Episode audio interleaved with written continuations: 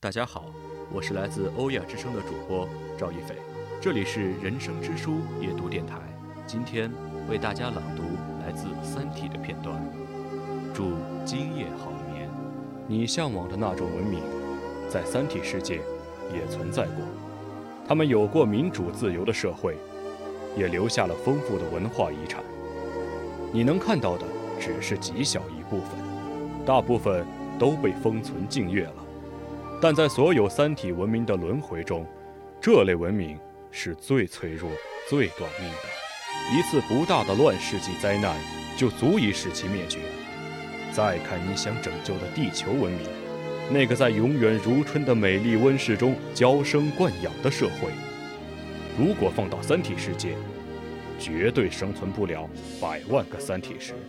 宇宙就是一座黑暗森林。每个文明都是带枪的猎人，像幽灵般前行于林间，轻轻拨开挡路的树枝，竭力不让脚步发出一点声音，连呼吸都小心翼翼。他必须小心，因为林中到处都有与他一样前行的猎人。如果他发现了别的生命，不管是不是猎人，不管是天使还是魔鬼，不管是娇嫩的婴儿。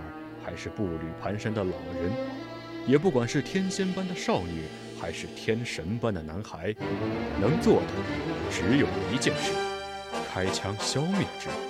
在这片森林中，他人就是地狱，就是永恒的威胁。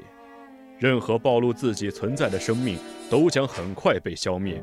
这就是宇宙文明的图景，这就是对费米悖论的解释。我们不退却。韦德站了起来，绕着会议桌边走边说：“以后，不管是阶梯计划，还是别的什么计划、什么事，只有我的命令退却，你们才能退却。在此之前，你们只能前进。”他突然一改一贯沉稳冷淡的语调。像发狂的野兽般声嘶力竭地咆哮起来。